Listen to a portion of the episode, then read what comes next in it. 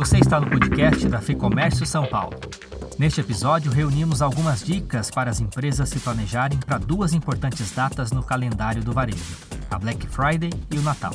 Nosso convidado é o assessor econômico da FEComércio, Guilherme Disse. Ele analisa o ritmo de consumo no último trimestre, a necessidade de planejamento dos estoques, em que momento é importante pensar em liquidação e outros pontos importantes. Vamos acompanhar.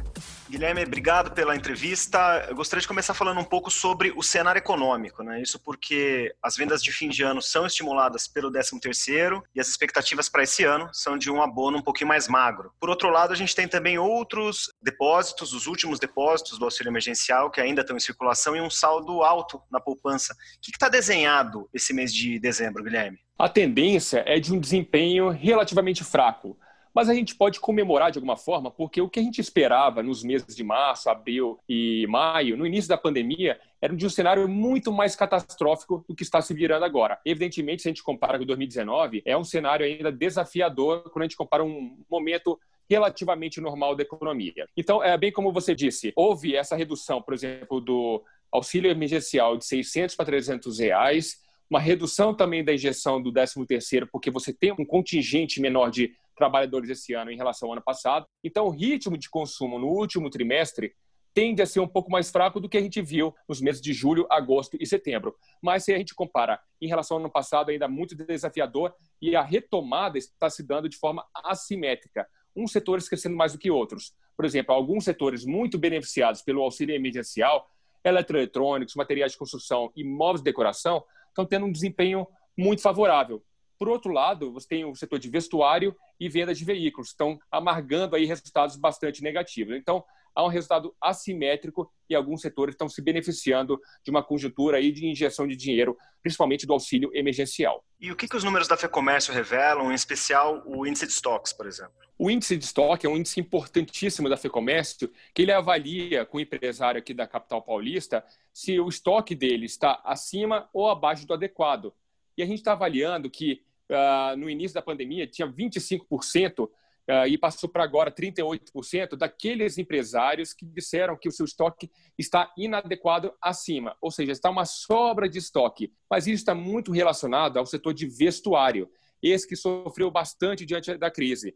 Então, é esse setor de vestuário, tecidos e calçados, que agora é destaque normalmente no final do ano, está sobrando estoque e vão ter que entrar no cenário de mais liquidação, promoção, para desovar esse estoque, porque precisa de caixa para pagar funcionários, custos do dia a dia, custos fixos, eh, fornecedores, enfim. Há um cenário diferenciado aí do setor de vestuário que está elevando bastante o estoque. Mas em outros setores, ah, como o setor de construção civil, materiais de construção, está tendo falta de estoque. Os fornecedores estão com dificuldade de receber produtos e até mesmo uma falta de matéria-prima aí por questão de importação ou aumento expressivo de preço como o aço, o PVC e etc. Lembrando que estoque parado é custo, né? Estoque parado é custo. Aquele produto que está lá no seu estoque e não consegue ter uma rotatividade, significa que você gastou esse dinheiro para ter aquele estoque e você não tem esse dinheiro de volta de forma imediata. Então é preferível que você tenha um estoque bastante que gire bastante e você tenha esses recursos, porque é, é aquela questão do custo de oportunidade. Seria muito melhor eu ter esse dinheiro para investir em funcionário, investir em equipamento e poder ter uma eficiência na loja do que você pagar dinheiro com aumentando o seu estoque e ter aquele produto parado sem saída. Então, estoque é custo. Você citou a liquidação, Guilherme. Quando que a liquidação ela é uma boa saída? A liquidação é uma excelente saída quando você precisa desovar esse estoque. Quando você está com estoque ali razoável, adequado para o seu aumento, acompanhando a demanda, as pessoas tendem a comprar porque há uma necessidade, como o setor de materiais de construção, eletrodomésticos eletrônicos, está tendo uma busca bastante acalorada nesse, nesse, nesse segundo semestre do ano. Né? Mas pegando o exemplo de, de vestuário, é importante desovar esse estoque e fazer liquidação e promoção para entrar até mesmo a próxima coleção, né? Ou pensar na outono e inverno, precisa ter dinheiro para renovação de estoque. Então, a, a liquidação é importante naquele produto antigo, né? não, não na, na loja inteira. Isso por quê? Porque você precisa, nesses produtos mais novos, manter a sua margem de lucro. Esse dinheiro vai ser essencial para a reposição de estoque, porque você vai comprar um produto para o longo prazo e vai é, provavelmente pagar um custo mais caro, porque a inflação aí está subindo em alguns produtos, então você vai precisar de um custo a mais para renovar o seu estoque. Então, a liquidação ela é essencial para aqueles produtos que estão ali parados no seu estoque, mas que não devem entrar no, nessa liquidação e promoção, os produtos que estão, são mais modernos. Mas vale sim sempre fazer promoções casadas ali, que a gente chama de cross-selling. Ou seja, você vende algum produto mais velho junto com algum novo mostrando aí, através do vendedor, a, a, importância de, às vezes, fazer um combo no determinado produto. Vai comprar uma camisa, pode oferecer uma meia, um sapato, uma calça, ou seja, fazer todo um conjunto para que esse consumidor não saia somente com o produto e você consiga aumentar suas vendas. A gente tem a Black Friday agora no meio do caminho até uh, o Natal. É um bom termômetro de vendas? Em que, que o empresário pode uh, ficar atento?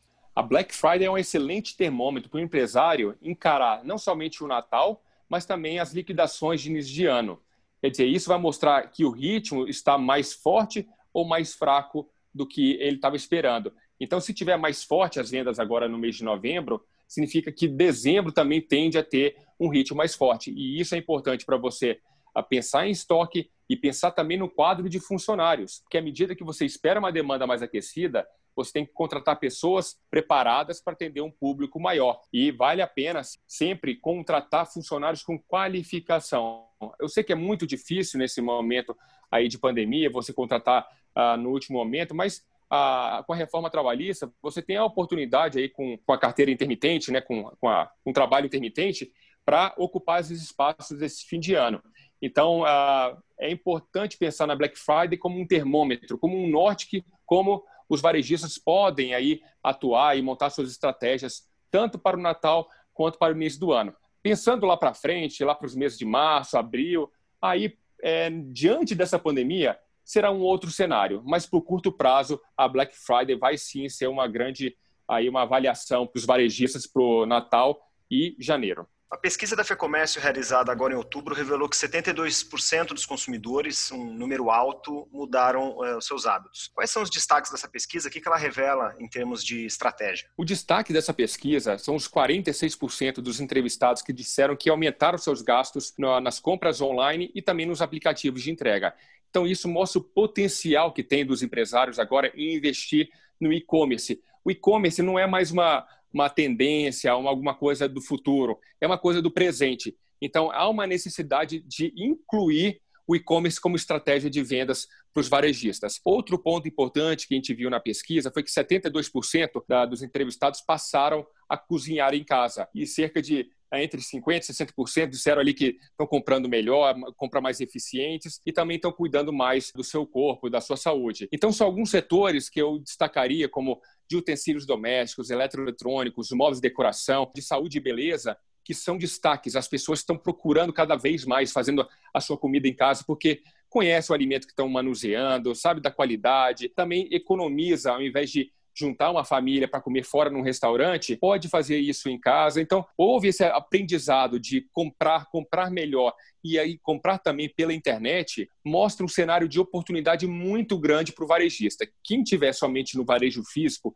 e não expondo seus produtos uh, por meio digital, através do WhatsApp, do Instagram, até mesmo do Facebook, está perdendo o mercado. A internet é uma ferramenta crucial, essencial para tornar cada vez mais eficiente o ritmo de vendas.